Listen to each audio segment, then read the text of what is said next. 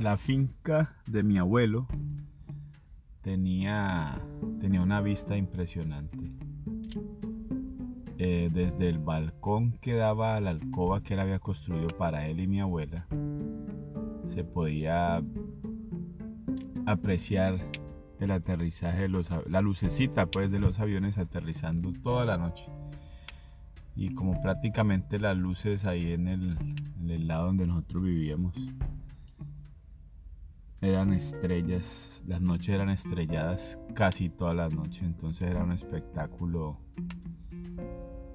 lindo de, presenciar. Eh, la mayoría de la gente que fue siempre decía lo mismo que las noches en la finca, pues eran noches un poco frías, ¿no?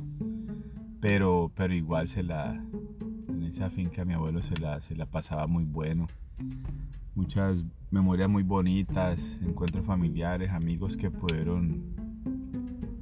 Ese era como un lugar, ese era como el, el campamento de mi abuelo, ahí es donde él se sentía como un, como un ave. Él iba a la ciudad y el calor, el tráfico, eh, lo estresaba. Él, ya, él, ya, él llegaba a las 8 hacía lo que tenía que hacer y era el mediodía se tenía que ir. Él no aguantaba mucho la, la ciudad, le, le fascinaba el campo. La única forma que él se quedara es si mi abuela de un momento a otro se lo, se lo pedía.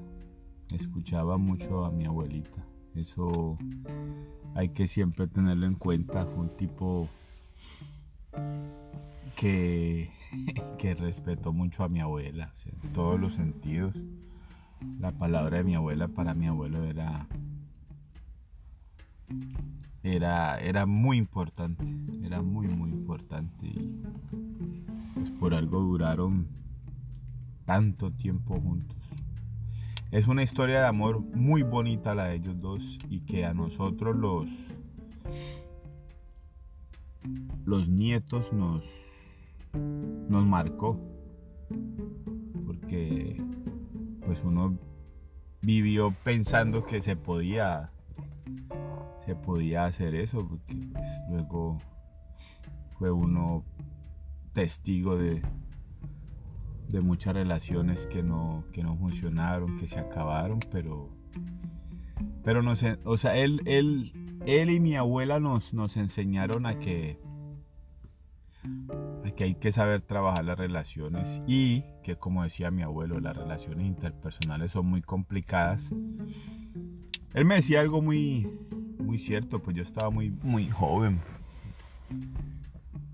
muy demasiado, no escuchaba mucho yo esas, pero mi abuelo me decía que, que para uno vivir con una persona tiene que empezar a compartir la libertad pero no perderla. Siempre me decía, el día que usted pierde la libertad con su pareja, usted ya no, usted no es feliz. Y siempre nos, o sea, me, me, me quedaba yo pensando en eso y hoy en día pues uno mira que, que las relaciones donde donde las donde las dos personas involucradas en, en la relación si tienen, o sea, si tienen libertad y respeto mutuamente, pues ah, se, construyen cimientos muy fuertes para relaciones. Y eso, mi abuelo me lo dijo a mí, eso que los psicólogos y esta gente está promulgando ahorita en el 2022, mi abuelo me lo dijo a mí, yo estaría como en séptimo, octavo de bachillerato. Thank you.